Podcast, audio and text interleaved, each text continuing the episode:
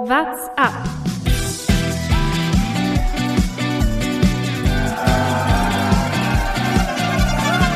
Alle rüber, Jattak, alle, alle rüber! Der Radsport-Podcast. Es gibt keine Ruhepausen in dieser Saison. Olympia ist vorbei, dann denkt man, jetzt mal kurz die Füße hochlegen, mal ein bisschen entspannen, mal ein bisschen ausruhen, aber nein, der Radsportkalender hat schon wieder das nächste Highlight auf dem Programm. Vuelta Espanja steht an, die nächste große Rundfahrt in diesem Jahr, die dritte und über die wollen wir heute natürlich ausführlich sprechen, wenn sie am Samstag denn startet. Mein Name ist Lukas Bergmann und heute mir zugeschaltet Thomas Gerlich. Ich grüße dich, Lukas, und wir grüßen nicht unseren Dritten im Bunde, Jonas Bayer. Der Mann verweilt im schönen Italien im Urlaub, so wie ich das gesehen habe. Er hat mir ein Foto geschickt äh, vom romantischen Dinner am Campingplatz mit Wein. Insofern macht er irgendwas besser als wir. Oder irgendwas richtiger vielleicht aktuell. Auf jeden Fall liebe Grüße an der Stelle in den Urlaub. Ist er in Italien? Ich glaube schon, oder? Er ist in Italien, ja, ja. Ah, ja. Aber lässt er sich Der gut Genießer. gehen, schickt uns immer wieder Bilder von gutem Essen und macht uns ein bisschen neidisch, aber er lässt sich, glaube ich, auf jeden Fall sehr, sehr gut gehen. Das kann man sehen. Vollkommen zu Recht. Ja, es ist wirklich, wie du gesagt hast. Also irgendwie, ähm, ich hatte es nicht auf dem Schirm, wie, wie bald nach Olympia die Vuelta losgeht. Als du vor ein paar Tagen geschrieben hast, ja, wie schaut's aus, wann wollen wir eine Folge aufzeichnen oder Vuelta-Vorschau? Ich so, ey, ja, Kalender geguckt, so, was? Es geht, also jetzt, es ist, wir zeichnen am Mittwoch auf, es geht in drei Tagen los. Es ist kompletter Wahnsinn. Ähm, ja, wenig Verschnaufspause. Ich würde sagen, bevor wir ein bisschen auf die Vuelta vorausschauen, arbeiten wir erstmal auf, was passiert ist. Letzte Folge war mitten äh, zwischen den beiden Olympiawochen sozusagen. Die Straßenwettbewerbe waren rum und dann ging es auf die Bahn und da wurde es sehr, sehr schnell. Was war, war es die Fichte oder, oder welcher, welcher besondere Boden hat diese 10, 15.000 Weltrekorde, die es schon wieder gab? Ich glaube es, oder Lärche. War es die Lärche oder Fichte? Ich weiß es nicht. Irgendwas, es muss ein ganz besonderer Boden sein, äh, weswegen wohl schon wieder die Rekorde gepurzelt sind.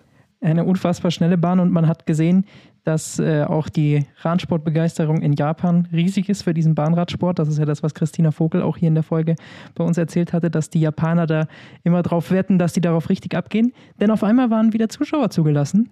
Als es zu den Bahnradwettbewerben ging, da durften auf einmal wieder einige Zuschauer mit Maske rein. Und deswegen war zumindest, was den Teil der Olympischen Spiele angeht, ein bisschen äh, Stimmung drin.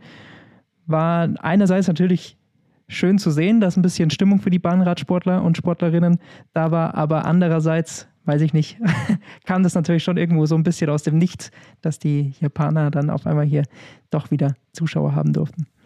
Ja, vor allem ist es ja, also nach meinem Verständnis äh, dieser Abstands-, Pandemie-Regeln und so weiter, ist es ja dann schon ein bisschen, also ich fand es komisch, dass bei Sportarten draußen keine Fans zugelassen sind offiziell, aber sobald wir in einer geschlossenen Halle, in einer Bahn sind, ja, dann ist es okay. Ähm, naja, egal. Oder was heißt egal, aber äh, so war es auf jeden Fall.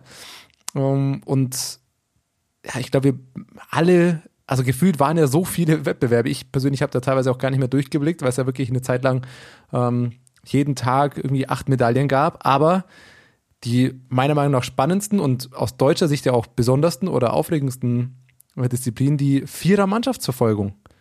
Drei Weltrekorde haben sie aufgestellt für vier Goldmedaillen sozusagen. Also ähm, das ganze Team natürlich bei den Frauen Weltklasse, was, äh, was sie da gefahren sind. Oder was heißt Weltklasse? Also, ja, viel besser geht's ja nicht. Ähm, das war wirklich krass. Im Halbfinallauf haben sie, glaube ich, oder haben sie vorher schon? Im allerersten Lauf haben sie doch, glaube ich, direkt den ersten Weltrekord aufgestellt. Dann wurde der, haben die Britinnen dann nicht im Halbfinale den kurz abgenommen und dann Deutschland so zehn Minuten später direkt schon wieder. Um dann nochmal im Finale sie zu zerstören, Nochmal drei. Sekunden. Aber halt Neue richtig. Weltrekordzeit, vier Stunden, äh, vier Stunden sage ich schon, vier Minuten 04. Äh, und ja, an der Stelle, weiß nicht, ob Sie es hören, äh, mit Lisa Brennauer hatten wir, haben wir ab und zu Kontakt. Äh, an der Stelle auch nochmal Glückwunsch eben an Lisa Brennauer, Lisa Klein, Miki Kröger und Franziska Brause. Das war einfach sehr dominant, muss man tatsächlich sagen. Da hat alles gepasst. Sie haben auch in den, in den Interviews erzählt, dass sie um, äh, auch nochmal genau überlegt haben, wie sie die Wechsel machen, wer wann wie fährt und da ihr ganz eigenes, ihren ganz eigenen Ablauf trainiert haben und der war sehr erfolgreich. Es war tatsächlich hat seinesgleichen gesucht. Also es war eigentlich nicht mal wirklich knapp, sondern die waren einfach in jedem Lauf mit Abstand die Besten. Absolut. Und da sieht man wieder, wie man einfach vor den Olympischen Spielen oft nicht genau weiß, wer ist da in diesem Bahnrad-Vierer tatsächlich dann vorne, weil da ist so viel auf Abstimmung, auf Technik, auf Windschattenfahren, auf Rad an Radfahren ankommt. Das sind eben so ganz viele Kleinigkeiten auf der Bahn, die da den Unterschied machen. Und da kann man wirklich meistens keinen großen Favoriten ausmachen vorab. Also man weiß natürlich schon ungefähr, wer stark sein wird, aber es kommt dann einfach an den Tagen drauf an, wer das da am besten aufeinander abgestimmt ist. Und da haben die Deutschen sehr, sehr gut trainiert und haben das in jedem Rennen, das sie gefahren sind, einwandfrei gemacht. Also Hut ab, das äh, war vorab nicht so zu erwarten, aber dann umso schöner und richtig, richtig dominant, was sie da auf die Bahn gebrannt haben, die vier Damen. Ja, da gab es Weltrekorde und nicht nur bei den Damen. Bei den Männern war es dann auch relativ schnell. Ich habe nachgeschaut, auf sibirischem Holz ist die sibirische Fichte. Jetzt also nochmal hier nachgereicht. Ähm, ja, Filippo Ganna. Nach Weihnachtsbäumen, oder? Hat man da vielleicht, vielleicht die, die alten Bäume irgendwo aus, aus Japan? Gab es ein paar Geschenke um den Hals auf jeden Fall danach. Aber auf jeden Fall die Italiener mit allen voran Filippo Ganna, der das, ich will, das wäre jetzt sehr übertrieben gesagt, alleine gewonnen hat, nee, aber er hatte einen doch, ja, natürlich ist es, es ist doch klar, dass da viel zusammengehören. Aber ich fand es bei Italien schon krass. Filippo Ganna hatte schon einen relativ großen Anteil auch daran, sage ich mal. Also ich würde sagen, er hat ein bisschen mehr als 25 Prozent. Er ist zwei Führungen gefahren am Anfang. Da haben sie dann schon aufgeholt. Dann war er wieder hinten, dann sind sie ein bisschen zurückgefahren. Ja, sie haben ja geführt. Also nicht aufgehört, sie haben ja geführt am Anfang. Also nach den ersten äh, zwei der Runden, glaube ich, war, also Italien war erstmal in Stimmt, Führung. richtig, er hat sie in Führung gebracht und dann, genau. so rum war es. Aber dann haben die Dänen aufgeholt Überholt? Überholt, als Gunner nicht mehr hinten war. Und dann ist er nochmal kurz vor Schluss vor und hat sie wieder rangefahren. Und das hat dann tatsächlich knapp gereicht, um die Dänen, die haushohen Favoriten, die in den vergangenen Jahren alles zerstört haben mit ihrem Sturmtruppler-Helmen, die haben. Sie haben neue Helme. Ja, ja, jetzt haben sie neue Helme, aber ähm, dafür waren sie in den letzten Jahren bekannt. Und die waren die haushohen Favoriten. Und dass da Italien gewinnt, war eine Riesenüberraschung. Aber natürlich eben auch vielleicht darauf zurückzuführen, dass eben Gunner mit in diesen Vierer reingeholt wurde. Ja, absolut. Und ich muss sagen, das Männerfinale war vielleicht mit das Spannendste zum Anschauen, weil es wirklich, also dann letztlich ja drei Führungswechsel oder zwei Führungswechsel gab, aber hin und her am Ende war es unfassbar knapp. Also das war ja mit dem Auge gar nicht mehr wirklich zu erkennen. Und ein, also eine Runde oder eine halbe Runde vorher, das Finish hätte, glaube ich, Dänemark ge gewonnen. Und das war wirklich diese letzte halbe Runde, äh, in der sich Italien dann noch diese 0,01 Sekunden oder was es am Ende waren, und da, da noch vorbeigeschoben hat. Das war, das war brutal gut, das war brutal stark.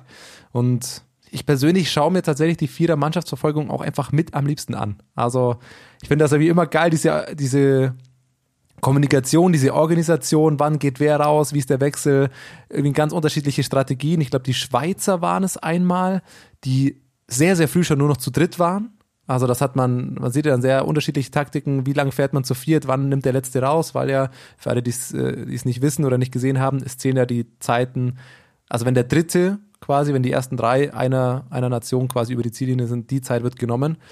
Ähm, das, irgendwie, irgendwie schaue ich das gerne an. Es ist die Frage, dein, deine Lieblingsdisziplin beim Bahnradsport bei Olympia. Was schaut man sich gerne an und wo?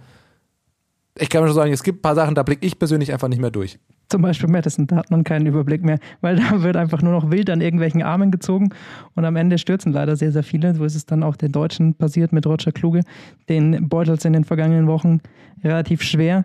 Das hat leider aus deutscher Sicht dann nicht mit der Medaillenhoffnung geklappt. Mein persönlicher Favorite ist einfach der Sprint. Dieses äh, Duell eins gegen eins, Frau gegen Frau, Mann gegen Mann.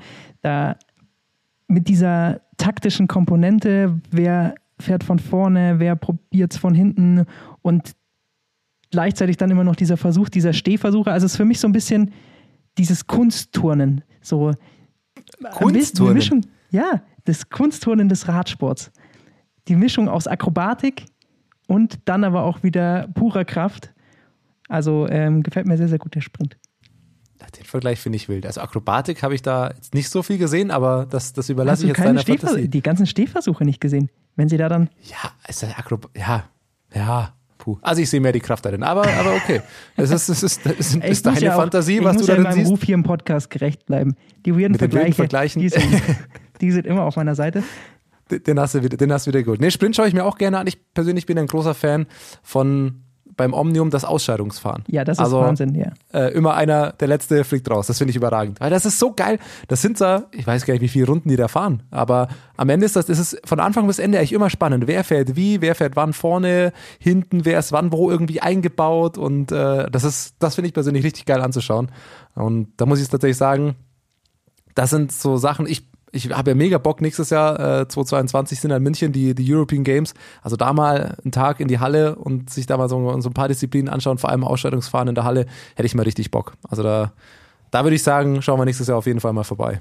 Absolut. Bahnrad hat jetzt wieder bei Olympia riesen Spaß gemacht. Wird auch nächstes Jahr dann bei den Europameisterschaften richtig Spaß machen. Natürlich mit den bekannten Nationen dann wieder vorne, die es auch bei den Olympischen Spielen ja, ziemlich dominiert haben. Drei Goldmedaillen für die Engländer oder für die Briten insgesamt natürlich. Ähm, für die Niederlande gab es auch drei Goldmedaillen.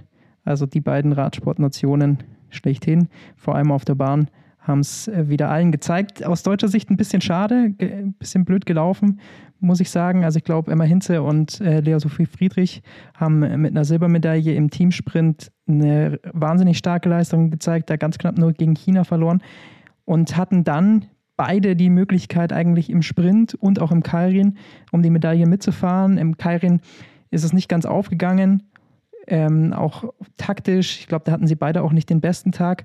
Und im Sprint war es dann wirklich eine ganz, ganz bittere Geschichte hinten raus. Das hat auch Maximilian Levy, der bei den Männern im Sprint und im Kairin angetreten ist, nochmal betont, wie absurd dieser Zeitplan bei diesen Olympischen Spielen war. Also da wurden in so einem, in so einem Sprintturnier werden ja wirklich von Viertel bis Finale, also Viertelfinale bis Finale dann alle ausgefahren und ab dem, ist es ab dem Viertelfinale? Nee ab, nee, ab Achtelfinale bis Finale werden sie ausgefahren. Davor gibt es schon eine Qualifikation, wer überhaupt ins Achtelfinale kommt. Und ab dem Viertelfinale gibt es dann einen Modus Best, Best of Three. Und wenn du natürlich wirklich immer in den dritten Lauf zum Teil gehen musst, dann hast du einen riesen Nachteil, weil eben diese Wettkämpfe so eng gesteckt waren, so kurz hintereinander waren. Und was normalerweise beim Bahnradsport es eben gibt, sind eigentlich Abends- und Morgensessions. Die gab es nicht, sondern es wurde alles in den Morgen reingepresst. Und dadurch war das extrem hart für die Fahrer und Fahrerinnen. Und Emma Hinze hat es dann zum Beispiel hinten raus eben erwischt, weil sie im Halbfinale über drei Läufe gehen musste. War sie dann ziemlich platt im Kampf um Bronze und hat da dann wenig Chancen gehabt. Ob es jetzt wirklich nur daran lag, sei dahingestellt. Aber auf jeden Fall ein ähm, bisschen super optimal, meiner Meinung nach, diese Planung. Aber so ist es nun mal bei den Olympischen Spielen. Also ich, ich bin ja, muss ja leider zugeben, dass ich im Bahnradsport gar nicht so sehr drin bin. Also ich kenne mich da in der Organisation oder so gar nicht so aus. Aber ich habe es mir bei Olympia währenddessen auch schon gedacht, so krass, wie viel die einfach fahren und an wie vielen Tagen. Also gefühlt in der zweiten Woche war ja Emma Hinze, glaube ich, an sechs von sieben Tagen gefühlt irgendwie im Einsatz und äh, ständig hier noch ein Lauf und hier noch ein Halbfinale und hier noch eine Qualifikationsrunde. Ähm, ich weiß es nicht, wie üblich das im Bahnradsport ist, das weißt du jetzt besser als ich, aber ich finde das schon auch krass. Also wie, an wie vielen Tagen die immer, immer da sein müssen einfach. Und sobald du einmal einen Lauf irgendwie verlierst und hier in der Quali dann, äh, so war es ja bei, bei Hinze dann, die dann in der einen Quali-Runde äh, knapp dann nur den Finallauf verpasst hat und in dem, um was ist dann um Platz sieben, da hat sie dann auch wieder souverän gewonnen. Also das, äh, was ist das?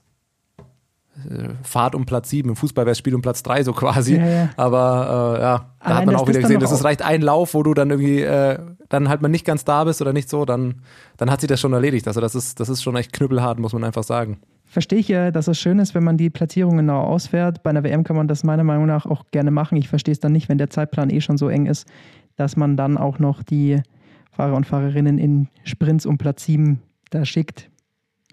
Ist ganz nett, dann weiß man, okay, man ist jetzt unter die Top 10 gefahren bei Olympia. Klar ist das wichtig für einzelne Fahrer, aber zum Beispiel, glaube ich, für Emma Hinze wäre jetzt dieser Lauf dann relativ egal gewesen. Die hätte sich, glaube ich, da lieber auf den Sprint konzentriert, der dann am nächsten Tag begonnen hat. Aber gut, so war es nun mal und ähm, im Endeffekt sind Emma Hinze und Lea Sophie Friedrich noch so jung, haben in drei Jahren die nächste Möglichkeit, da dann auch noch eine Einzelmedaille zu holen. Und ich meine, mit Teamsprint Silber sind sie ja auch super zufrieden, das haben sie ja auch nochmal betont. Also es ist ja jetzt nicht so, dass das schlechte Olympische Spiele waren, aber sie wirkten beide so ein bisschen enttäuscht dann immer im Interview direkt danach, wenn du natürlich als äh, Top-Favoritinnen ankommst, und das waren die beiden nun mal in allen Disziplinen, in denen sie angetreten sind, oder zumindest Mitfavoritinnen, und ähm, dann klappt es eben mit der Einzelmedaille nicht, dann waren sie zumindest im Interview direkt danach immer ein bisschen enttäuscht. Aber es ist ja auch ähm, irgendwo dann löblich, wenn man den Anspruch hat, immer ganz nach vorne zu fahren. Ich meine, nur, nur so kann man vor allem sich verbessern. Auch zur Einordnung einfach nochmal, du hast ja eben gerade schon gesagt, beide sehr jung. Emma Hinze, die ist auch einfach erst 23 Jahre alt und ist halt einfach dreifache Weltmeisterin auf der Bahn bei der letzten WM. Das heißt, das ist natürlich eine sehr hohe Erwartungs- oder sehr hohe Anspruchshaltung, wenn du so jung schon mit so vielen Titeln da reingehst, vor allem weil sie bei der letzten Bahnrad-WM eben so krass erfolgreich war. Ähm, aber wie du sagst, in drei Jahren sind ja schon wieder Olympische Spiele und da ist einiges noch drin und äh, die Karriere ist ja quasi erst noch am Anfang. Insofern, das muss man schon auch äh, mit dazu einordnen. Auch wenn sie einfach jetzt im jungen Alter auch schon mit zu den besten Fahrerinnen der Welt da gehören. Dann würde ich sagen. Ja, lass noch ein, ganz kurz ein Wort zu Maximilian ja? Nevi. Er hat nicht nur im Interview natürlich dann äh, performt, indem er das so ein bisschen kritisch angesprochen hat, sondern auch auf der Bahn. Er war zweimal unter den Top 6. Einmal im Kairin war er Sechster, im Sprint Fünfter und das äh, bei seinen vierten Olympischen Spielen. Der Mann ist auch nicht mehr der jüngste fand ich nochmal eine starke Leistung, war, war irre zu sehen und ähm, ist, ein, ist ein großartiger Sportler, der jetzt leider nicht mehr bei den Olympischen Spielen dann zu sehen sein wird, aber ein großartiger Bahnradsportler, der, glaube ich, immer in Erinnerung bleiben wird. So, Punkt zu Olympia. Kommen wir zurück zu unserer eigentlichen Hauptdisziplin, dem Straßenradsport. Jetzt steht die Vuelta an, aber es, ist ja, es hat ja auch der August begonnen und damit das Transferfenster. Und Sagen wir es mal so, es gibt Teams, die waren noch nicht ganz so aktiv und es gibt Teams, die waren schon ein bisschen aktiv. Also wer so ein bisschen, wenn man es kennt, ah, am Abend, man hat noch so ein bisschen Hunger, geht vielleicht noch zum Einkaufen und schlendert dann mit dem Einkaufswagen hungrig durch den Supermarkt. So persönlich kommt es mir vor, was UAE äh, die letzte Woche veranstaltet hat. Also nicht nur die letzte Woche, aber in der letzten Woche wurde es ja offiziell. Ja, kann man machen. Also die basteln da an einem recht guten Team, würde ich mal behaupten, für die nächste Saison. Mit den ganzen Fahrern, die sie verpflichtet haben. Äh, ein paar davon waren schon zu erwarten oder hat man schon so ein bisschen mitbekommen, aber letztlich ist das einfach nochmal einfach nochmal eine Verstärkung, um Tadej Pogacar auch für die nächsten äh, Tour de France das bestmögliche Team und die bestmöglichen Mitfahrer nochmal an die Seite zu stellen. Oder wollen sie jetzt auch einfach, wollen sie so ein bisschen das Ineos oder Jumbo Visma machen, jetzt einfach jede Rundfahrt zu gewinnen? Für mich sieht es ein bisschen aus äh, wie der klassische Fehler, den man sonst äh, gerne macht. Am ersten Tag, an dem das Gehalt überwiesen wird, dann auf eine Radsportseite zu gehen und nach neuen Trikots und Anziehsachen Ausschau zu halten. Und dann ist auf einmal der Einkaufswagen ziemlich, ziemlich voll.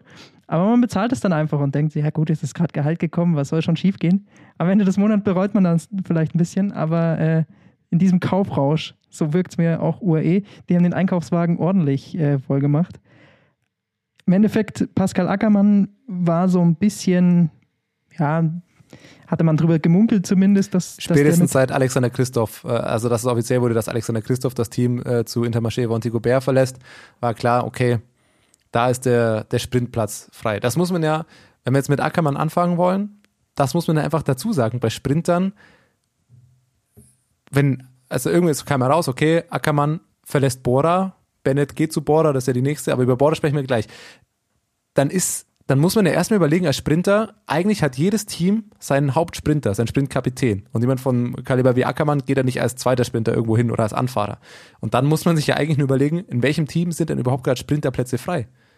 Und mir persönlich wäre keiner, also Christoph geht, dann war es eigentlich nahezu klar, dass er eigentlich nur noch zu UAE quasi gehen kann, weil welches Team, wo ist denn überhaupt gerade sonst noch ein Platz frei?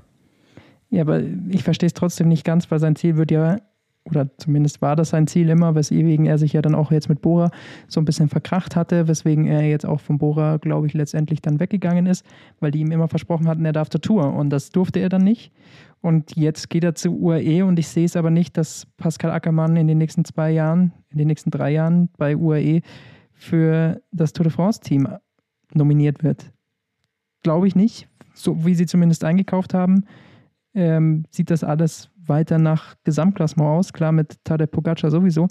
Aber auch jemand wie Gaviria wurde ja dieses Jahr nicht mit zur Tour genommen. Also von dem her glaube ich nicht, dass bei UAE jetzt wirklich ein Platz bei, im Tourteam für Pascal Ackermann rausspringt. Also deswegen verstehe ich nicht ganz diese Unterschrift, muss ich ehrlich sagen. ja, man kann auf jeden Fall drüber diskutieren. Aber also ich sehe es natürlich auch so, dass es sehr schwierig wird. Also seine Chancen auf eine Tour de France-Teilnahme haben sich jetzt nicht vergrößert. Das muss man einfach so sagen.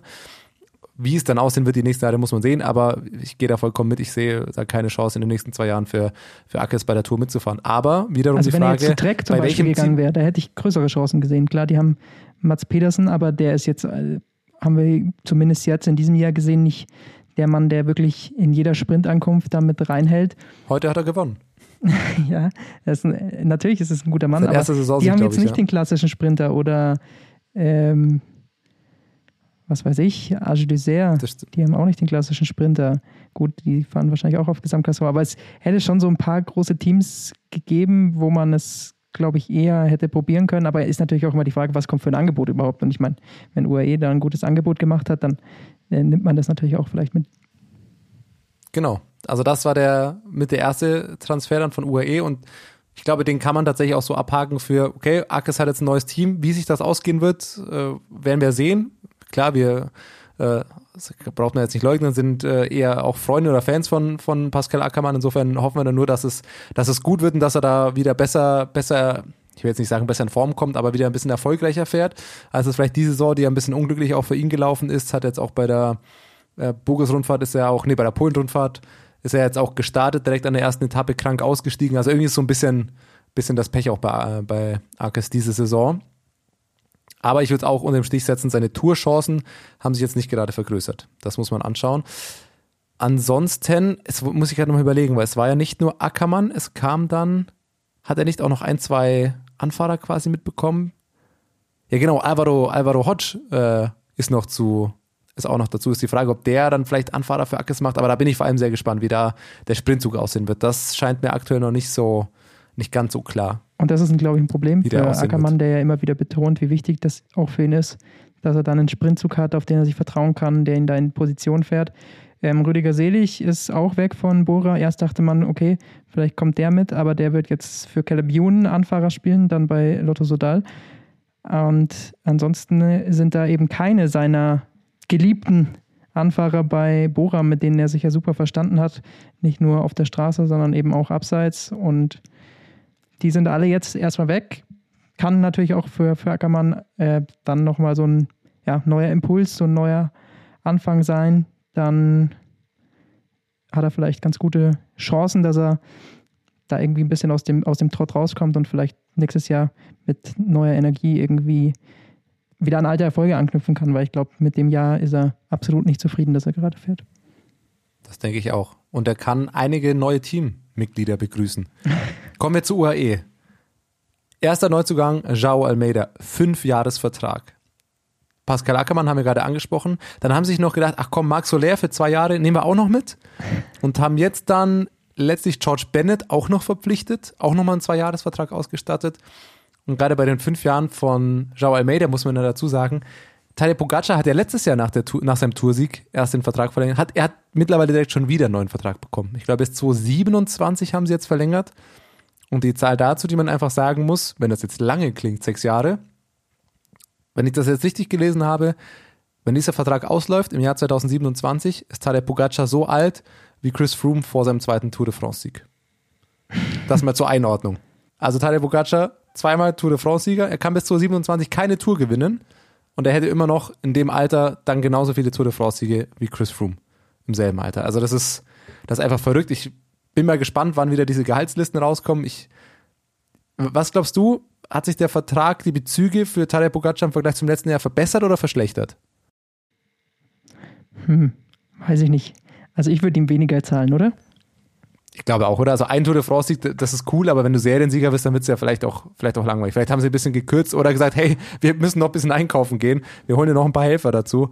Ähm, ein bisschen Gehaltseinbußen wären, wären ganz nett vielleicht. Nur drei Etappen gewonnen, das kann nicht der Anspruch sein. Nur drei. Ja, dann hat er auch nur drei Wertungstrikots gewonnen. Er Richtig, hat nicht alle wer hat das gewonnen. grüne Trikot gewonnen? Nicht du, ja. Also Direkt von dem pro Trikot, das er nicht gewinnt, äh, eine Million Abzug wahrscheinlich. muss man ihm dann halt auch mal klar machen, okay, er muss sich schon ein bisschen mehr anstrengen für sein Geld. Dann äh, muss er im nächsten Jahr vielleicht noch mal ein bisschen mehr leisten und dann können sie noch mal in Gehaltsverhandlungen gehen. Wo wir gerade drüber gesprochen haben, auch äh, Pascal Ackermanns Chancen auf die Tour haben sich nicht vergrößert. Jetzt würde ich mal sagen, João Almeida, fünf Jahresvertrag. dessen Chancen auf eine Kapitänsrolle, vor allem bei der Tour, wenn sie sich nicht ver, ver, verbessert haben. Also da bin ich sehr gespannt, weil das war, hat man ja da ein bisschen mitbekommen. Bei De Koenig war ja nicht ganz so zufrieden, wie er zum Beispiel beim Giro dieses Jahr dann anfangs doch nur den Superhelfer quasi machen musste. Also eine, eine Chance auf eine Tour de France Kapitänsrolle wird er bei UAE jetzt auch nicht haben. Ich bin mir tatsächlich nicht sicher, ob er wirklich für die Tour eingeplant ist bei UAE oder ob UAE einfach auch ein bisschen ausweiten will und dann eben auch beim Giro oder bei der Vuelta angreifen will. Ähm, ich glaube nämlich, dass das Tourteam, das sie jetzt dieses Jahr hatten, ihnen recht gut gefällt. Davide Formulo ist ähm, gut gefahren und mit George Bennett haben sie da auch jemanden, der ein sehr, sehr guter Helfer bei so einer Tour de France ist, mit Mark Hirschi äh, etc. Also das Tourteam ist sowieso schon so stark, das hat man dieses Jahr gesehen, dass sie es dominieren konnten. Weiß ich gar nicht, ob sie Joao Almeida wirklich gezielt dafür geholt haben. Klar kann das natürlich sein, dass der dann mit reinkommt, aber ich könnte mir auch gut vorstellen, dass der seinen Augenmerk hauptsächlich auf den Giro nächstes Jahr legt und da tatsächlich als Kapitän ran darf. Ist meine persönliche Einschätzung jetzt einfach mal, ohne natürlich die, die internen Pläne zu kennen. Dann hätten wir quasi das dritte Team, das in der, Serie, in der Theorie wahrscheinlich Ansprüche auf jede Grand Tour haben kann. Ist Joao Almeida ein Fahrer, der, der den Giro gewinnen kann? Ich sage Podium. So, also er ist, ich glaube, er ist Mitte 20, müsste jetzt auch nochmal genau nachschauen. Dieses Jahr ist er, was ist, okay, überbrückt mal kurz, muss ich tatsächlich auch nochmal kurz nachschauen. Dieses Jahr beim Giro. Ist er doch am Ende, er ist trotzdem noch Sechster geworden, obwohl er am Anfang noch warten musste. Richtig, und äh, deswegen. Mit 23 er ist im Zeitfahren super. Er hat sich am Berg beim Giro extrem gut präsentiert. Da war er mit der Stärkste in der letzten Woche am Berg. Also er hat auf jeden Fall die Chancen, da aufs Podium zu fahren. Und dann ist es immer eine Kleinigkeit, die, die fehlt. Außer bei der Tour de France, da ist es vielleicht nochmal ein größerer Abstand. Aber gerade beim Giro und bei der Vuelta sind es zwischen Platz 3, 2 und 1 oft ja, Kleinigkeiten, wer fällt aus äh, von den, von den anderen Favoriten und wer hat dann da mal einen schlechten Tag. Also von dem her, da geht es dann um Nuancen, dann klar, kann er auch so ein Ding mal gewinnen. Dann haben wir die super Teams beisammen Jumbo, wie gut die sind und äh, was für gute Fahrer die haben. Da wird sich, glaube ich, relativ wenig tun. Die, da bleiben alle zusammen, das passt. Dann kommen wir zum nächsten Superteam. Ineos, überraschend inaktiv im Transfermarkt bisher, würde ich behaupten. Wenn ich es vergleiche, letztes Jahr, Tour de France war vorbei und gefühlt zwei Wochen später haben sie Richie Port und Dane Felipe Martinez verpflichtet. Bisher haben die überhaupt schon einen Neuzugang? Ich weiß, also ich habe keinen mitbekommen. Und eher haben sie noch ein paar Verträge, die aktuell noch nicht verlängert sind, die dieses Jahr auslaufen. Also ist Ineos einfach so spät dran wie nie oder gibt es einfach gar nicht mehr so viel Auswahl, weil die meisten Fahrer, die es vielleicht gegeben hätte, schon woanders unterschrieben haben, beziehungsweise bleibt Ineos einfach mit der Truppe, die sie jetzt haben, zusammen. Das ist ein bisschen überraschend, würde ich behaupten. Luke Plapp, den haben sie sich geholt. Jungen Australier, ist davor noch nicht World Tour gefahren. Ja, weiß ich nicht genau, was man von dem erwarten kann, aber das ist hier der einzige, den ich auf der Liste sehe bei Ineos. Ansonsten tatsächlich, ja, sind sie noch leer ausgegangen, vielleicht auch bewusst. Weiß es nicht, ob sie noch irgendwas geplant haben, ob sie noch mit jemandem schon in Gesprächen sind, klar, aber an sich äh, steht das Team vor einem Umbruch, den sie angekündigt haben. Einige Verträge laufen aus. Ob sie Garen Thomas verlängern, steht so ein bisschen in den Sternen. Und da frage ich mich, ja gut, was, was machen sie? Vielleicht ist tatsächlich der Plan, dass man auf Pitcock mehr setzt, dass man den ein bisschen mehr fahren lassen will und den zum neuen britischen Superstar aufbauen will. Ich weiß nicht, was, was sie genau im, im Sinn haben. Auf jeden Fall haben sie jetzt sich jetzt erstmal nicht großartig verstärkt, aber gut, mit Egan Bernal haben sie sowieso jemanden, der jede Grand Tour, bei der er antritt, gewinnen kann. Also es ist jetzt nicht so, dass das Team weg vom Fenster wäre, wenn sie jetzt hier keinen Neuzugang sich holen. Also das ist ja an sich so gar nicht so schlecht mit Dan Martinez auch noch. Also ist immer. Nee, äh, sie haben schon noch ein paar Fahrer, die auch, die auch schon was können. Das, da hast du natürlich vollkommen recht.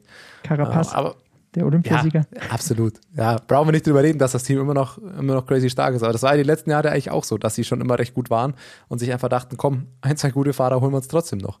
Also ein bisschen das, was UAE jetzt dieses Jahr gemacht hat oder was, was Border jetzt gemacht hat, die sie einfach noch Fehlt halt leider aktuell noch der, der absolute Weltklasse-Spitzenfahrer, aber sie haben einfach auch nochmal gar nicht mal so schlecht nachgelegt. Jai Hindley ist gekommen, dessen diesjährige Saison würde ich jetzt mal nicht so sehr bewerten, weil er nicht so viel gefahren ist, ein bisschen Verletzungsprobleme hatte. Irgendwie ist der Giro letztes Jahr, also Giro 2020, auch immer noch ein bisschen komisch, aber er war einfach Zweiter bei diesem Giro. Also, dass er klettern kann und dass er Grand Tour kann und dass er dritte Woche kann, hat er schon mal gezeigt. Jetzt wird es die Aufgabe sein, den da wieder hinzubekommen. Das wird ja die Reunion quasi von Chai Hindley und, und Wilko Keldermann. Sergio Higuita haben sie noch dazu geholt. Das finde ich, war ja auch schon so ein bisschen, wurde spekuliert, das finde ich aber auch einen guten Transfer. Drei-Jahres-Vertrag auch bekommen. Also da haben sie einfach nochmal einen, der, der auch schon richtig viel gezeigt hat und jetzt einfach noch Alexander Vlasov dazu geholt. Ja, das ist natürlich eine Ansage. Alexander Vlasov ist ähm, ja sicherlich einer, auf den sie ganz, ganz viele Stücke setzen. Ansonsten natürlich muss man ganz klar sagen, das war ja auch schon äh, bekannt, aber jetzt ist es dann auch ganz offiziell, Sam Bennett äh, auch mit dabei. Also man hat gemerkt, dadurch, dass Sagan weggegangen ist, ist hier einiges an Geld, glaube ich, frei geworden bei Bora, weil so eine Kaufoffensive sonst, glaube ich, nicht möglich gewesen wäre. Also da ging einiges an Gehalt weg mit dem Wechsel von Peter Sagan und da haben sie jetzt erstmal im Sprint, glaube ich, perfekt nachgerüstet. Sam Bennett, der dann eben noch äh, Shane Archbold mitnimmt. Der hätte Danny sicherlich gerne Michael Murkoff auch. auch. noch mitgenommen, aber gibt die Koenig natürlich nicht her. Aber so zumindest einen der Anfahrer dabei. Und ansonsten, ja, gehen sie auf Gesamtklassement. Ich sehe halt nicht, dass sie einen Fahrer haben, der wirklich unter die Top 3 fahren kann. Also ein bisschen wirkt es mir so, als wollten sie vom Platz 4 bis 10 in jeder Tour alle Plätze belegen. Ja, wenn wir, genau, wo wir es erst gerade bei den drei Teams vorher hatten, wo du sagst, die haben theoretisch die Chance, jede Grand Tour auf dem Podium oder zu gewinnen, hat Bora jetzt auch so eine krasse Grand Tour-Truppe, die bei jeder Grand Tour Vierter, Fünfter, Sechster werden kann. Richtig. Vielleicht kann man so benennen. Also, das sind ja crazy gute Fahrer, aber man muss einfach sagen, so viele Roglic, Pogacar, Bernal-Fahrer gibt es einfach nicht. Und die haben alle ihre Verträge und sind jahrelang gebundene. Aber Bora, muss man dann schon sagen, hat einfach Best of the Rest quasi sich jetzt noch mit dazu geholt. Also das, was du an Grand Tour-Fahrern, schau Almeida ist zu UAE, okay, aber das, was du an Grand Tour-Fahrern, die verfügbar sind, holen kannst, hat Bora einfach alles eingesagt. So würde ich jetzt mal bezeichnen. Also Absolut. du hast da, du hast eine crazy gute Truppe, die wirklich bin gespannt, wie da die Taktik sein wird. Spannend ist auch, haben alle, alle drei haben dann einen Dreijahresvertrag bekommen. Also das ist so ein bisschen, wirkt jetzt so, wenn man das jetzt nur so liest, vielleicht auch zu viel hineininterpretiert, schon als so ein bisschen eine Strategie oder so ein bisschen ein Plan. Ich bin da sehr gespannt, wie sie dann die Grand Tours nächstes Jahr zum Beispiel fahren werden. Weil du könntest sie fragen, wie teilen sie sich auf? Mit was für einer Truppe fahren sie vor allem zur Tour de France? Holst du einen Sam Bennett, um ihn dann nicht Tour de France fahren zu lassen? Glaube ich fast nicht. Aber ansonsten kannst du einfach ein irre gutes GC-Team hinstellen. Und dann vielleicht über diese ja, Stärke durch viele einfach ausspielen kannst. Also das heißt, du hast so viele Fahrer, sie können verschiedene Taktiken spielen und können lange, lange mitfahren. Das wäre der positive Fall. Anders würde man sagen, man hat sowas ähnliches auch bei Movistar schon mal gesehen. Hat nicht ganz so gut geklappt. Glaubst du auch, dass es da ein bisschen schwierig werden könnte, mit den Fahrern, die sie jetzt geholt haben, klar zu sagen, wer Kapitän ist, beziehungsweise wie da gefahren wird und dass du nicht vielleicht ein paar zu viele gute Fahrer mit Ansprüchen du geholt hast?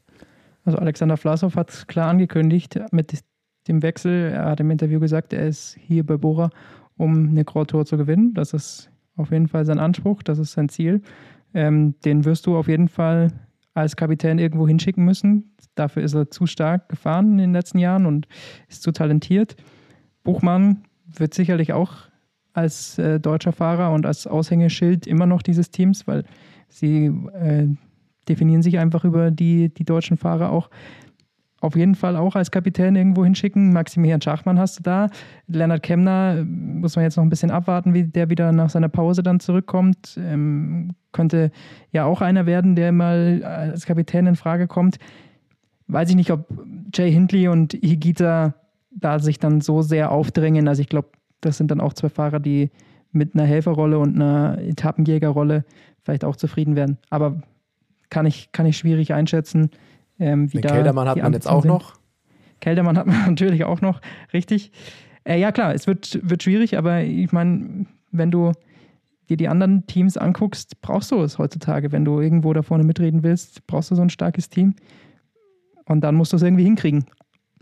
Bisher, glaube ich, haben sie das zumindest bei der Tour immer mit Sagan und möglichen Gesamtklassementambitionen recht okay hinbekommen, auch wenn der Buchmann sich dann manchmal auch ein bisschen beschwert hat, dass er mehr Helfer bräuchte. Also klar, wird keine einfache Aufgabe, aber ich habe bei Bora schon das Gefühl, dass sie sowas hinkriegen können.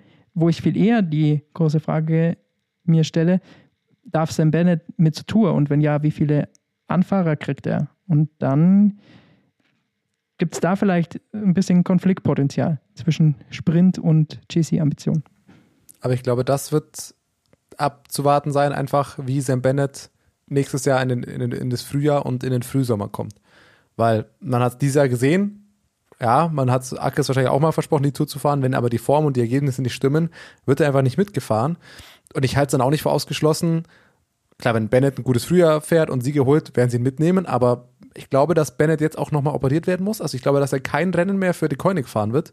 Ähm, so zumindest hat sich, glaube ich, Patrick Lefebvre in einer seiner wirren Kolumnen auch mal wieder geäußert. Wenn, also zu 90 Prozent ist nur sicher.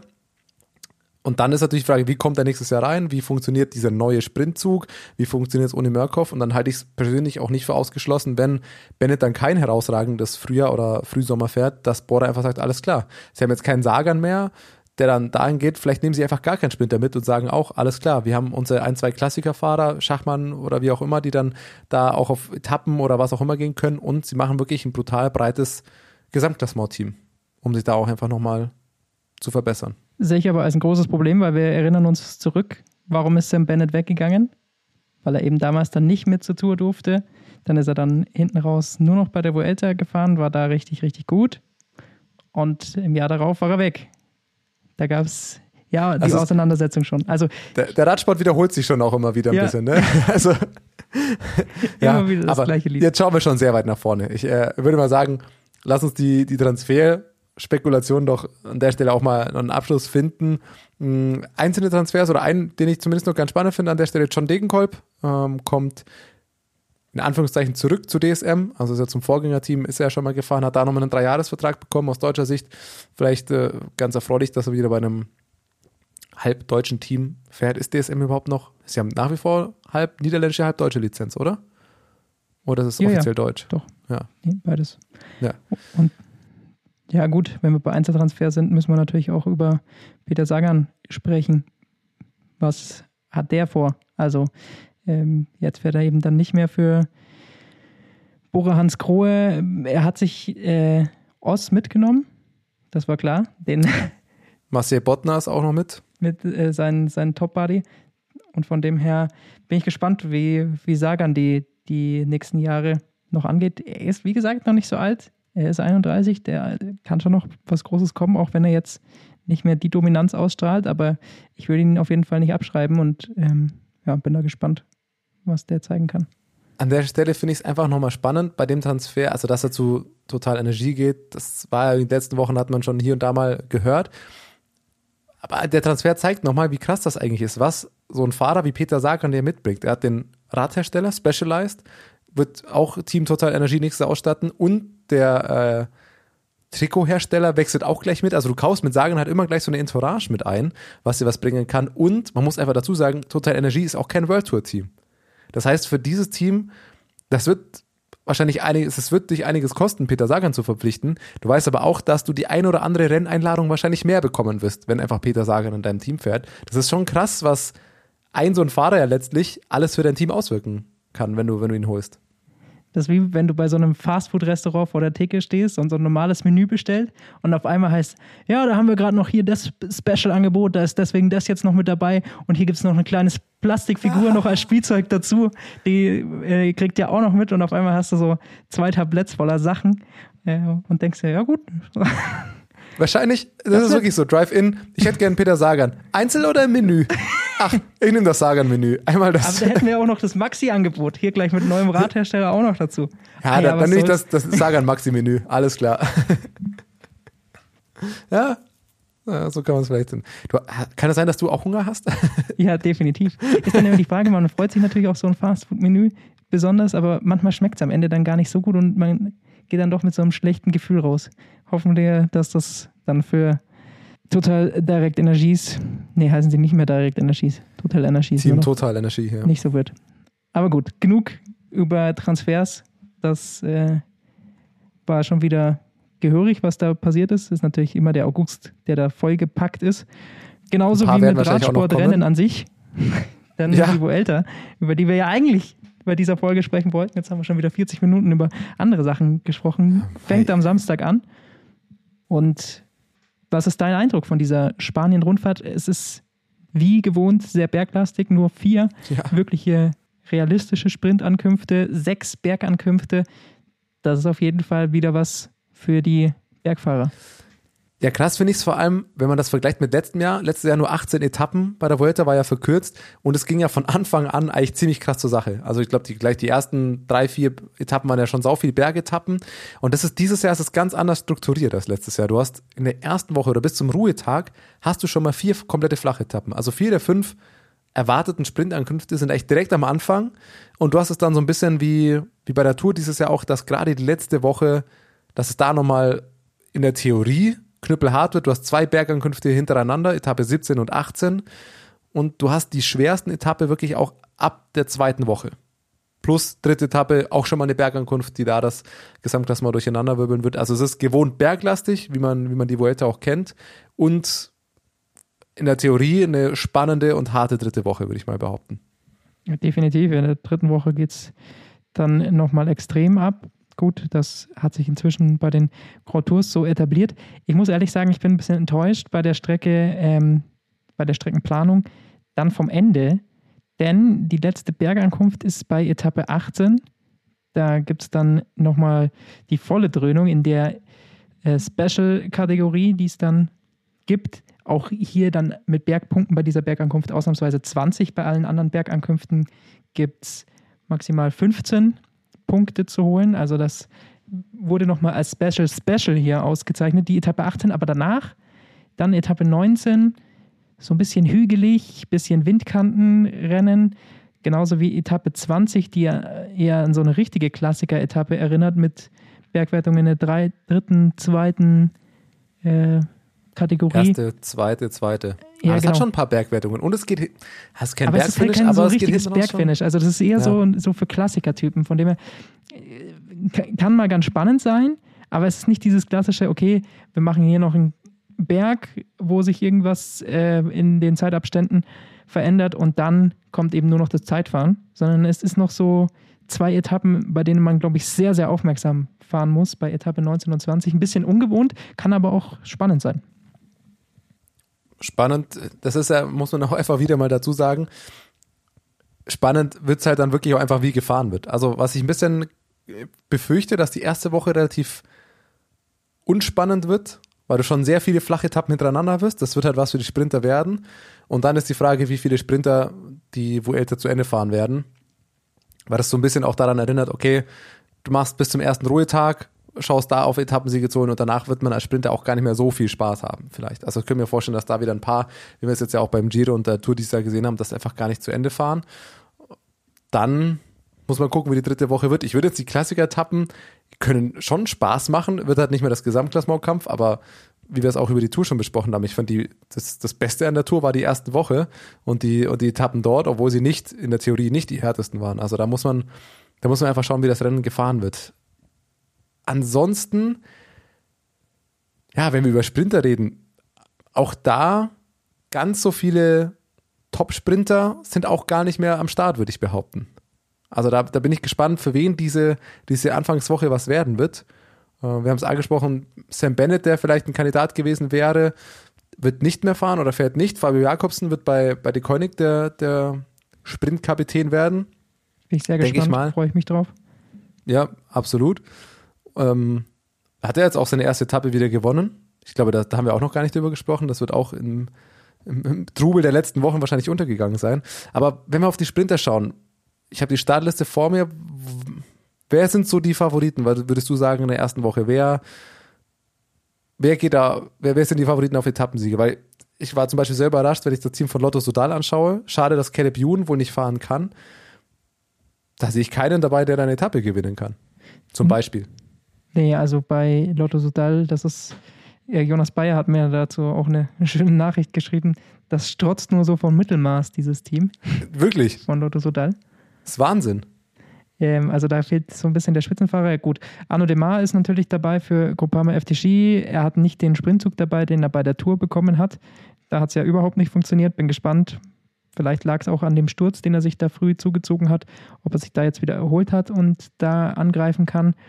Und ansonsten hast du es schon richtig gesagt, Fabio Jakobsen muss man auf jeden Fall dann auf der Rechnung haben, weil eben er erstens ein sehr, sehr guter Sprinter ist und zweitens auch sonst so ein bisschen die große Konkurrenz fehlt. Also ähm, selbst Trek Fredo hat niemanden dabei von denjenigen, die, die vorne mit reinfahren können. Ich sehe es. Bei Border sehe ich jetzt keinen wirklichen Sprinter. Jumbo Wismar sehe ich jetzt keinen wirklichen Sprinter, ähm, wo da was gehen hat keinen kann. wirklichen Sprinter dabei. Also es ist so ein bisschen die ganz große Sprinterriege. Also der, einer, es fehlt ein klassischer Top-Sprinter, würde ich behaupten. Michael Matthews ist dabei. Ähm, den kann man, wird mal schauen, wie der fahren kann. Da, dem traue ich dann vielleicht sogar mal einen Etappensieg zu. Auch Jasper Philipsen. Das sind so die, die Fahrer, die bei der Tour einen Sieg nicht schaffen und Zweiter und Dritter werden, da könnte man vielleicht denken, okay, bei der Vuelta klappt es dann vielleicht mit dem Sieg. Bei dem Feld dieses Jahr, das man einfach da aktuell hat. Absolut. Und ich meine, es liegt so ein bisschen auch einfach an der Vuelta generell. Das hat sich in den letzten Jahren schon so angekündigt, wenn man da mal schaut, wer die Punktewertungen in den letzten Jahren gewonnen hat. Das war 2020 Primus Roglic, das war 2019 Primus Roglic, der jeweils auch die Gesamtwertung gewonnen hat. Davor Valverde, davor Froome, dann Feline, dann Valverde, 2014 schon Degenkolb, der letzte, der tatsächlich so ein bisschen in diese Sprinterriege gehört. Ähm, ja, auch ein Klassiker-Spezialist, aber eben auch sehr, sehr sprintstark. Der hat da mal die Punktewertung, aber auch davor Valverde, Valverde, Mollema. Also innerhalb der letzten zehn Vueltas gab es einen, den man wirklich als Sprinter zählen kann, der die Punktewertung gewonnen hat. Also die Vuelta an sich ist einfach auch immer sehr berglastig ausgelegt, äh, mit Etappen, die, wenn sie nicht am Berg sind, dann auch trotzdem extrem hart und extrem schwer sind. Und von dem her ist es dann wenig verwunderlich, dass sich da vielleicht die Sprinter nicht so drauf konzentrieren. Ja, aber es wäre ja die Möglichkeit gewesen, so viel, wie du, so viel Sprintetappen, die du vor dem ersten Ruhetag hast, sagen, okay, man legt es vielleicht wirklich darauf an, einen mitzunehmen für Etappensiege in den ersten neun Tagen und ihn dann nach Hause zu schicken. Also ich bin ein bisschen, da habe ich jetzt leider auch nicht wirklich was rausgefunden, was mit Tim Mellier los ist. Der ist, seitdem er bei der Tour de France ausgestiegen ist, ist er kein Rennen mehr gefahren. Der hätte aber die Chance gehabt, was eigentlich Caleb Ewan vorhatte. Er hat eine Giro-Etappe gewonnen, er hat eine Tour de France-Etappe gewonnen. Der hätte es zum Beispiel das, das Triple vervollständigen können, bei jeder Grand Tour eine Etappe zu gewinnen. Und bei den fünf Sprintankünften bis zum, oder vier Sprinteretappen bis zum ersten Ruhetag hätte ich Tim absolut in der Lage gesehen, da eine Etappe zu gewinnen. Ich weiß es jetzt bei ihm nicht, wie gesagt, ob es aus Fitnessgründen, also dass er vielleicht gar nicht fit ist zu fahren, aber das fand ich ein bisschen schade, dass der zum Beispiel gar nicht mit dabei ist. Definitiv, also es fehlen so, ja, die, die großen Namen bei den Sprintern. Matteo Trentin haben wir noch bei bei UAE, der natürlich auch dann auf solchen Terrains immer wieder gute Etappen zeigen kann. Also es sind schon genug Leute da, die äh, für spannende Finishes sorgen werden. Das ist, glaube ich, überhaupt keine Frage. Und dann, wenn man den Blick aufs Gesamtklassement wirft, kann man das definitiv sagen, weil für mich ist es mal wieder eine Grottour, die fast noch stärker besetzt ist als der Giro, also wo älter nach der Tour de France meistens von den Kapitänen her das stärkste Aufgebot. Und so ist es auch dieses Jahr. Ja, es ist, also, wenn man es jetzt böse sagen wollen würde, würde man sagen, die Vuelta ist so ein bisschen die Resterampe der, bei denen es dieses Jahr sonst noch nicht so geklappt hat. Also, oder anders gesagt, es, die Vuelta ist einfach die Rundfahrt, die du fahren kannst, wenn du den Giro gefahren bist. Also wir, wir sehen so ein bisschen das Giro, Giro Revival. Wenn ich mir anschaue, Egan Bernal fährt mit, Roman Bardet fährt mit, ähm, also du hast so ein paar Leute, äh, die einfach, die auch beim Giro einfach schon gesagt sind. Alexander Vlasov fährt zum Beispiel auch mit, ähm, Hugh Carthy fährt mit, also gefühlt hast du, ja, eigentlich hat man ja das, das, äh, ja, das, die halbe Top 5 vom, vom Giro eh mit dabei, so ungefähr. Plus, es kommen halt die dazu, um jetzt einfach mal Primoz Roglic da, Mikel Landa ist auch dabei, also es sind so die, die rausgestürzt sind, irgendwie bei ihren eigentlichen Hauptzielen, die dann sagen, okay, dann fahre ich halt die Vuelta noch. Miguel Angel Lopez ist irgendwie auch mit dabei, für den die Tour jetzt auch nicht äh, allzu zufriedenstellend gelaufen ist und äh, das macht halt irgendwie die, die, die Vuelta einfach aus. Also ich würde behaupten, dass nicht alle dieser vielen guten Fahrer die Vuelta vor der Saison als Hauptziel hatten. Das muss man schon dazu sagen. Nichtsdestotrotz, wie du richtig gesagt hast, es ist von den GC-Fahrern ziemlich, ziemlich gut besetzt was du gerade angesprochen hast, führt, führt, dann halt auch meistens dazu, dass die Vuelta sehr, sehr unberechenbar ist. Also auf dem Papier mag es dann zwar immer krass aussehen, welche Teams dann noch an den Start gehen, aber viele sind da einfach gar nicht mehr in Form und werden dann da halt noch so hingeschickt, äh, weil sie halt sagen, ja gut, jetzt hat das hier nicht funktioniert, hier bin ich vielleicht gestürzt und so. Aber das führt dann oft dazu, dass die Favoriten, die man wirklich auf dem Schirm hat, dann auch manchmal so richtig in so ein Loch vielleicht fallen können und bei so einer Grand Tour dann überhaupt nicht mehr vorne angreifen können. Also klar, Primus Roglic wird auf jeden Fall als Top-Favorit gelten. Der hat die letzten beiden Jahre gewonnen. Der wird das Triple versuchen zu holen. Ähm, aber ansonsten sind da eben so ganz, ganz viele Fragezeichen. Also zum Beispiel so ein Miguel Angel Lopez, weiß ich nicht, wie ist der in Form? Äh, Mikel Landa ist ein großes Fragezeichen, wie ist der in Form? Enric Maas. Enric Maas. Bin gespannt, was denn, also er ist Tour 6er geworden. Der ist eine, der ist eine ziemlich, ziemlich stabile Tour einfach gefahren das ist, ja, es, es wird schon krass. Michelanda, also in der Theorie könnte man sagen, Wout Pools fährt da auch noch mit. Also es haben ein paar Leute, haben schon einfach richtig viele Helfer. Egan Bernal, wenn du dieses Team Ineos einfach nur mal anschaust, da fährt noch ein Adam Yates mit, Pavel Sivakov, äh, Narvaez, Richard Carapaz. Überraschend, dass Daniel Felipe Martinez doch nicht mitfährt. Das hätte ich eigentlich fast als gesetzt gesehen, dass er wieder der wichtigste Mann von Egan Bernal wird. Und auch noch ein Tom Pitcock dabei, ähnlich bei Team Jumbo Visma. Sepp Kast ist auch noch für Primus Roglic dabei. Also das ist so ein bisschen das Ding, die, die Teams bestechen nicht nur durch die guten Kapitäne, sondern einige haben auch einfach echt noch ein sehr, sehr gutes Team mit dabei und sehr, sehr gute Helfer mit dabei. Ich bin sehr gespannt auf äh, Alexander Vlasov, der bei Astana als Kapitän fahren wird. Ähm, das ist auf jeden Fall mal hier so eine Chance für ihn, wieder aufs Podium zu fahren. Ähm, wie er es beim Giro am Ende geschafft hat. Hat er es geschafft? Muss ich nochmal nachschauen. Nee, nicht ganz. Vierter war er beim Giro. Ähm, aber das äh, ist sicherlich sein Ziel. Er bei Astana wieder mit den üblichen äh, Helfern. Gorka Isagir ist dabei, Ion Isagir, Omar Freile, Luis Leon Sanchez. Also die haben ihr klassisches Team am Start, das man erwarten kann. Und auf Borans Grohe bin ich natürlich sehr gespannt. Denn auch da sind so einige Fahrer dabei, die unter die Top 10 vielleicht sogar Richtung Podium schielen können. Maximilian Schachmann, Felix Großschartner. Das sind die beiden Großen, die man natürlich da äh, nennen kann. Klar, wird schwierig mit Podium, aber Top 10 ist für die beiden, glaube ich, auf jeden Fall drin. Und Toni Palzer ist zum ersten Mal dabei, auf den freue ich mich. Ja, das ist überragend tatsächlich. Also freue ich mich auch sehr, dass der es direkt in seinem ersten Jahr als Profi zu einem Grand Tour schafft. Also Border bin ich auch sehr gespannt. Haben, haben ein cooles Team dabei, auch mit Ben Zwiehoff noch. Ähm, also das ist Team, das Spaß machen kann. Ich äh, hoffe, dass das, das auch erfolgreich sein wird. Und da sieht man auch ein bisschen, was auch bei der Vuelta dieses Jahr mit reinspielt, ist zum Beispiel jemand wie Maximilian Schachmann, das Olympiajahr einfach. Also du hast auch noch zwei, drei Fahrer dabei, die wahrscheinlich normalerweise bei der Tour gewesen wären und wegen Olympia die Tour ausgelassen haben und jetzt die Vuelta noch mitnehmen, um, um da den vom, zum Beispiel eben Maximilian Schachmann. Also es ist tatsächlich eine, eine sehr gut besetzte Vuelta. Es ist aber auch die Frage, wie ist jetzt wer in Form? Ineos zum Beispiel, krass, äh, Burgos Rundfahrt, im Endeffekt, da sind ja einige dabei, die auch die Vuelta fahren werden, ist auch mit die, äh, mit die Vorbereitungsrundfahrt da. Ineos hat es einfach mal geschafft. Erste Etappe, Bernal, Adam Yates und Martinez gestürzt. Da, da ist auch einfach die Frage, wie, ja, wie, wie, wie fit sind die? Wie, wie zahlt sich das noch aus? Also bei paar Leuten, ja, ist einfach, ist einfach tatsächlich ein Fragezeichen da. Landa hat die Burgos-Rundfahrt jetzt das Gesamtklassement gewonnen. Ähm, das scheint gut, er scheint gut in Form zu sein. Hugh Carthy hat eine Etappe gewonnen, ist Zweiter bei der Burgos-Rundfahrt äh, geworden. Bei Education First steht das Team noch nicht ganz. Es ist zum Beispiel noch nicht sicher, ob Rigoberto Uran fahren wird. Dann würde ich mal behaupten, hat Hugh Carthy uh. als Dritter der Vuelta letztes Jahr einen recht guten Helfer mit dabei.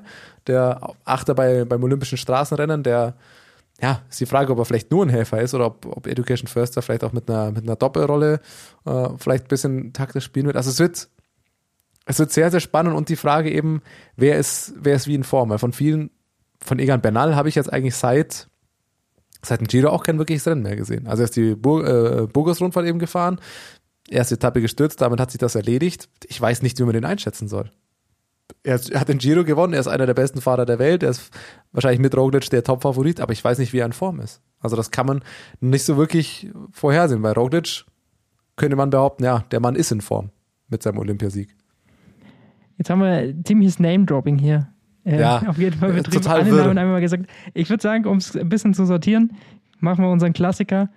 Der Betrunkene, der Kopf- und der Herztipp für diese Vuelta. Da kann jeder ja nochmal seinen Case zu den einzelnen Fahrern machen, die, auf die zu achten ist. Fang Okay, an, fangen wir mit dem langweiligsten an. Der Kopf. der Kopf. Was sagst du? Oder soll ich anfangen? Ja, dann fange ich an. Ähm, ich sehe Mikkel Lander ganz vorne. Oha. Er ist, glaube ich, mit dem stärksten Team mit fast unterwegs. Ähm, also zumindest von den Namen her vielleicht nicht, aber von denen, wo ich glaube, dass die noch gut in Form sein könnten. Also Gino Mäder, glaube ich, dass der mit einer ganz guten Form anreisen wird. Au- Auch Marc Badun ähm, ist mit dabei. Jan Tratnik haben sie, Damiano Caruso. Also das ist das, das Giro-Team, so ein bisschen. Wout Pools noch mit, mit reingenommen, Jack Hake. Also das ist wahnsinnig krass, wieder das Team, das Bahrain an den Start bringt und so wie sie sich in dieser Saison präsentiert haben, glaube ich, haben sie Fahrer immer zu den entsprechenden Zeitpunkten in Form und die, die sie jetzt dabei haben, haben wir länger nicht mehr gesehen gehabt und von dem her glaube ich, dass die mit ganz guter Form da ankommen könnten und von dem her sehe ich es als, als stärkstes Team und auch Mikkel Lander deshalb als Siegkandidaten Nummer eins. Krass, hätte ich jetzt gar nicht gedacht. An mir ist zum Beispiel, ich habe auch schon wieder übersehen, dass Damiano Caruso auch mitfährt. Also Ja. mit meinem fast alle Top Ten Fahrer vom Giro sind dabei, bin ich gar nicht mal so falsch eigentlich. Ähm, aber ich gehe nicht mit. Also Kopf, Mikel Landa glaube ich tatsächlich nicht. Ich äh, glaube eher, dass Primoz Roglic das Triple macht und dass er sich äh, mit der Vuelta auch da seinen persönlichen Saisonabschluss holt. Was sagt dein Herz? Huh, Herz, äh, schwierig. Ja, jetzt hätte ich fast Roglic gesagt, dass er sich nach dem Sturzen natürlich verdient hätte, jetzt noch eine Grand Tour zu holen, aber jetzt hat er natürlich auch schon den Olympiasieg geholt. Weiß ich nicht, ob ich ihm dann noch was gönne. Was könnte man denn als, als Herztipp sonst noch nehmen? Dann, dann mache ich nämlich genau. Oh, Ducati. okay. Fände ich, fänd ich stark. Ich glaube es nicht. Er ähm, ist dann auch zu schwach im, im Zeitfahren hinten raus.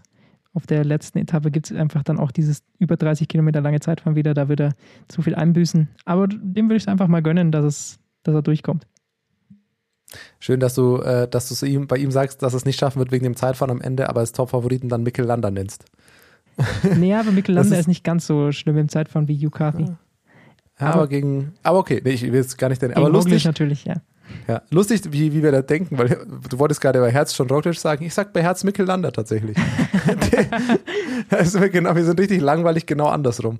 Ähm, ja, dem würde ich es tatsächlich gönnen. Nach seinem, äh, ich habe mich ja bei ihm, auf ihn schon so beim Giro gefreut, dann nach dem bitteren, bitteren Aus beim Giro und irgendwie, ja, auch, äh, ja, ein Fahrer, der schon so oft immer so nah dran war. Ähm, ich glaube auf jeden Fall, also Michelanda gewinnt eine Etappe, das würde ich schon mal behaupten.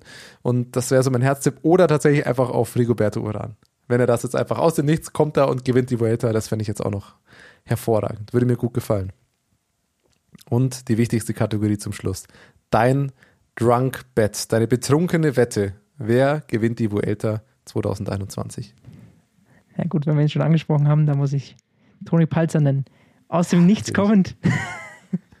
der Mann, der Skitouren geht, holt sich dann auf einmal seinen ersten Grand Tour-Sieg. Nein, wird natürlich schwierig, aber ähm, auf ihn freue ich mich einfach extrem. Ich bin gespannt, ob er mal in die Ausreißergruppe darf, ob er mal auf dem Etappensieg fahren darf. Ähm, könnte ich mir sehr gut vorstellen. Ah, jetzt hast du mir natürlich meine Tipp weggenommen. Das war aber irgendwie auch ein bisschen zu einfach, muss man vielleicht auch einfach sagen. ähm, ja, betrunken. Ah, da kann man jetzt natürlich. Fabio Aru, komm, der kommt zurück. Fabio Aru, der mit dem Comeback, wir haben vorhin gesagt, der Radsport äh, wiederholt sich einfach. Ähm, wurde Zweiter bei der Burgos-Rundfahrt, hinter Mikel Landa im Gesamtklassement. Insofern, vielleicht kommt er zurück. Fabio Aru gewinnt die Vuelta dieses Jahr. Würde ich betrunken all mein Geld drauf verwetten. Haben wir noch einen Geheimtipp, auf den man achten muss? Ich weiß nicht, also ich hätte einen, der eigentlich ja gar nicht mehr so geheim ist, aber ich sag dir gleich, warum er für mich trotzdem noch als Geheimtipp gilt. Ähm, Tom Pitcock Oh. ist auf jeden Fall ein, ein Rider to watch. Der Olympiasieger. Der Olympiasieger ist dein Geheimtipp. Das ist natürlich Nein, der spannend. Olympiasieger im Mountainbike, weiß ich ja gar nicht, ob das die Leute so mitbekommen haben. Aber er hat tatsächlich, obwohl er so eine starke Saison fährt, noch kein World Tour Rennen gewonnen. Und da glaube ich, Ah, okay. deswegen ist es jetzt an der Zeit, Warte er wird mal, sich einen Etappensieg welchen- holen. Welchen Klassiker hat er, hat er gegen Brabant gewonnen? ist kein World Tour. Ah, okay, krass, ja. Und beim anderen wurde er Zweiter, ne? beim anderen wurde er Zweiter. Richtig. Hinter Krass. Äh, um ein paar Zentimeter beim Amstel Gold Race geschlagen. Es ist an der Zeit, dass er sich seinen, er deswegen, Geheimtipp ist übertrieben, aber auf jeden Fall Riders to okay. Watch, der, glaube ich, will sich seinen ersten World Tour Sieg holen. Und deswegen glaube ich, dass der mehrmals auf Etappensiege gehen kann, hoffentlich auch darf. Ähm, aber so wie Ineos das ja immer angekündigt hat, dass sie offensiver fahren wollen, könnte ich mir schon vorstellen, dass Tom Pitcock bei diesen vielen Klassiker-Etappen, die anstehen, gerne mal in die Ausreißergruppe gehen wird und da auch einiges zeigen wird.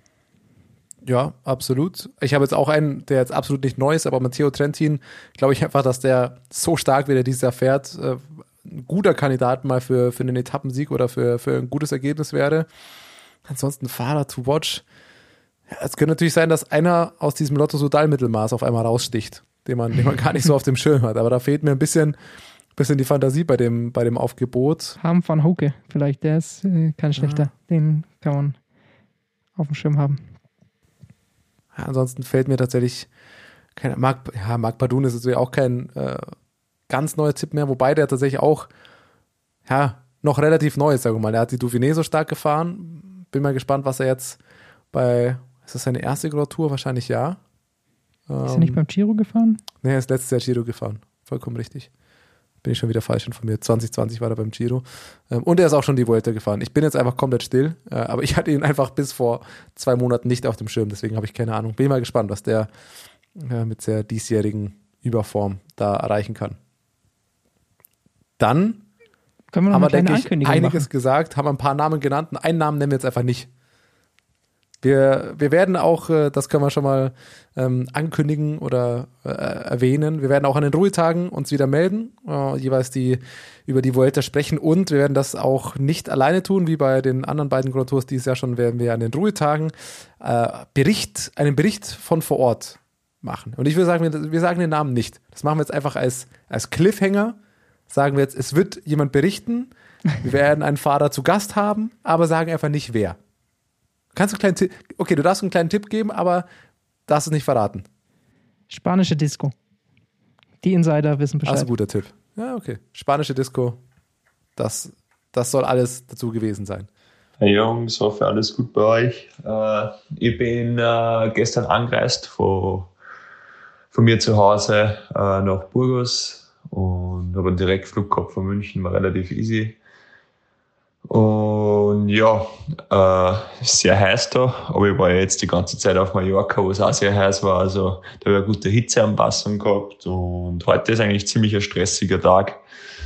Also so zwei Tage vor dem Grand Tour Start ist immer ziemlich stressig. Da ist da die ganzen Tests und dann Teampräsentation, Training.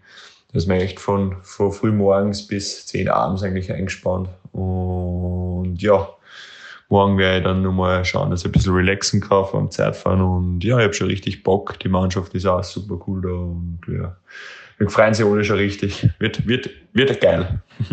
Ich bin auf jeden Fall heiß. Ab Samstag, dann kann man zumindest als Olympiaersatz, da hat man jetzt jeden Tag tatsächlich immer äh, Sport schauen können, ist in der Früh aufgestanden, hat das nebenbei angeschaltet. Das kann man jetzt zumindest dann wieder tun. Man hat jeden Tag wieder was, wo man sagt, okay, da kann ich nebenbei den Fernseher laufen lassen. Das ist auf jeden Fall ein Riesenvorteil. Von dem her freue ich mich auf die Vuelta. Und ganz kurz, ich bin natürlich immer der, der nach der Verabschiedung doch nochmal was erzählt. Sorry dafür. Aber äh, wenn wir schon sagen, dass es keine Radrennen gab, es sind ja einfach gerade zwei Rundfahrten, die quasi parallel noch stattfinden. Polen-Rundfahrt heute. Fünf Deutsche in den Top Ten. Kann man ja auch mal erwähnen. Tatsächlich recht stark. Phil Bauhaus Dritter, Max Kanter Vierter, Max Walscheid Fünfter, Michael Schwarzmann Achter und John Degenkolb auf Platz 10. Das ist der Ergebnisdienst zu diesem Mittwoch. Und dann war es das auch von mir. What's up? Der Radsport-Podcast. WhatsApp ist eine M945 Produktion. Ein Angebot der Media School Bayern.